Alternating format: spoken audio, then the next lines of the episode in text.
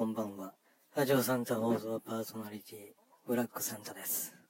えー、ちょっとね、ここ、連日あの、国民主権党の話が、えー、続いていますけど、えー、今日もですね、えー、引き続き国民主権党の話をしたいと思います。なんかね、えー、っと、クラスターデモと、えー、称するですね、えー、デモをですね、えー、クラスターフェス、クラスターフェスですか。うん。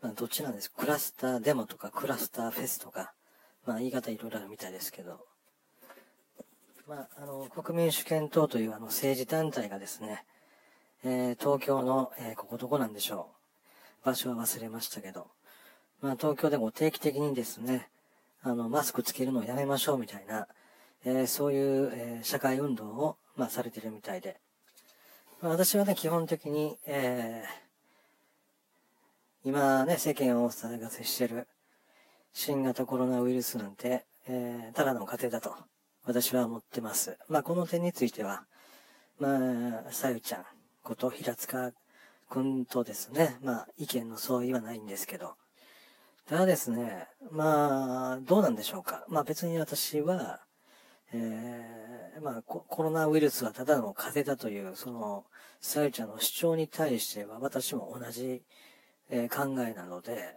えー、この、特にね、反対する意見ないんですよ。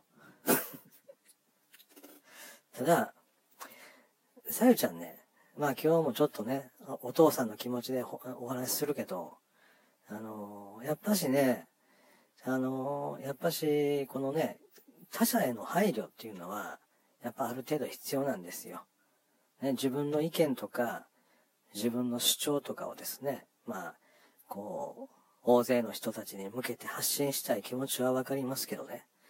やっぱりそれでもやっぱしその自分自分じゃなくて、やっぱ多少はですね、他人に対して配慮してですね、まあ、いろいろやった方がいいと思いますね。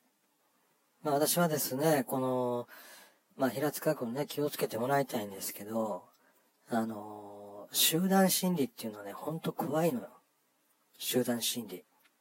もうね、人間じゃなくなるからね。ほんと獣になるから。人間っていうのは。集団になると。これは私ね、実際その、まあ、えー、20年ぐらい前ですかね。20年以上前ですかね。あの、大阪の西成区で、あの、暴動があったんですよ。まあ、多分ね、あの、戦後、まあ、戦後はどう、まあ、近年で、まあ、起きた大きな日本国内での暴動では、えー、一番大きかったんじゃないかなと思うようなね、暴動があったんですよね。それ私見に行ったんですよね、その時。うん。まだその時まだ若かった。高校生ぐらいだったかな。高校生か中学生か忘れましたけど。あのですね、ほんとね、け、けだ、けだものになりますよ。集団になると。もう、すごかったですからね。ほんとなんかもう、ビルの屋上からですよ。ブロックがね落ちてくる、飛んできたりとか、もう植木鉢がね、落ちてきたりとかね。うん。ももし人にぶつかったら、当たっ、人の、人の頭にぶ当たったらどうなるんだとかね、そんなこと一切考えないんですよね。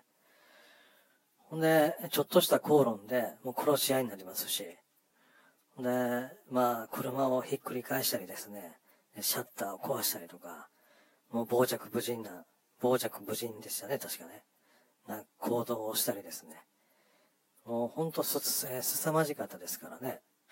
私、その時ね、あのー、けだものやと思いましたね。その人たち。人間なんですよ。暴動してるのは一人の人間なんですけど、もう見てたらね、なんか動物園の猿みたいな感じでで、この人たち、これ、いや、もう人間に見えなかったですね。これ何やってんのかなって、もう全く理解ができないっていうか、これ仲間同士でね、何の、殴り合いっていうか、殺し合いみたいな、やるんですよね。あれもね、ほんとね、この、びっくりしましたね。もうね、ちょっとしたことがきっかけで、もう集団でですよ、一人のね、人間をですね、袋叩きにするんですよ。ほんで、その殴られてる方は、殴られてた人はですね、俺は仲間だ。とかね、俺は味方や。とか言って叫んでるんですよ。でね、その時ね、私ちょっと遠目で見てたんですけど、で、あのね、後からね、その、近くにいてたおおじさんにですね、あれなんであんなことあったのって聞いたら、なんかあの、ご、誤解やねん。とか、なんか、け、私服刑事やと思っ、私服刑事と間違われてですね、同じように暴動してる仲間をですね、酔ってたかって袋、袋叩きにしたんですよね。うん。まあ、あの時にね、私最後まで見届けてませんでしたけど、もしかしたら死んでたかもしれませんよ。本当に。うん、まあでも当時の報道ではなんか死者が出たみたいなことはなんか発表はなかったような気がするんですけど、多分もう結構死んでると思いますね。だから報道されてないだけでね、多分。うん。まあそんな話はね、どうでもいいんですけど、あのー まあ要するにね、私、さゆちゃんに言いたかったのは、もうね、あの、マスクし、マスクしてる人たちなんていうのはですね、もうあの、文明からね、えー、遠く離れた、こう、なんちゅうの、山奥で生活してる、あの、部族みたいなもんなんですよ。ね。だから、そら、いきなりね、そういう山奥でね、あの、そういう、例えば、その日暮らしの生活してるようなね、その部族にですね、あの、いきなりスマホとか見せたら、びすごいびっくりすると思うんですよね。もう槍で刺されたりするかもしれないし、やっぱし、こう、徐々にこう、あの、教えていくみたいな、まずはその鏡とかね、で、少しずつこう、近代文明に触れていただくように、そう、徐々にやっていかないと本当危険だから。で、一応君ね、代表やってるわけやろだから、その、ね、同じ活動してる人たちの、その安全面もやっぱりちょっと考えてやらないと、本当に怪我するよ。本当に。うん。恐ろしいよ、本当に。集団心理って。もう、けだものになるからね。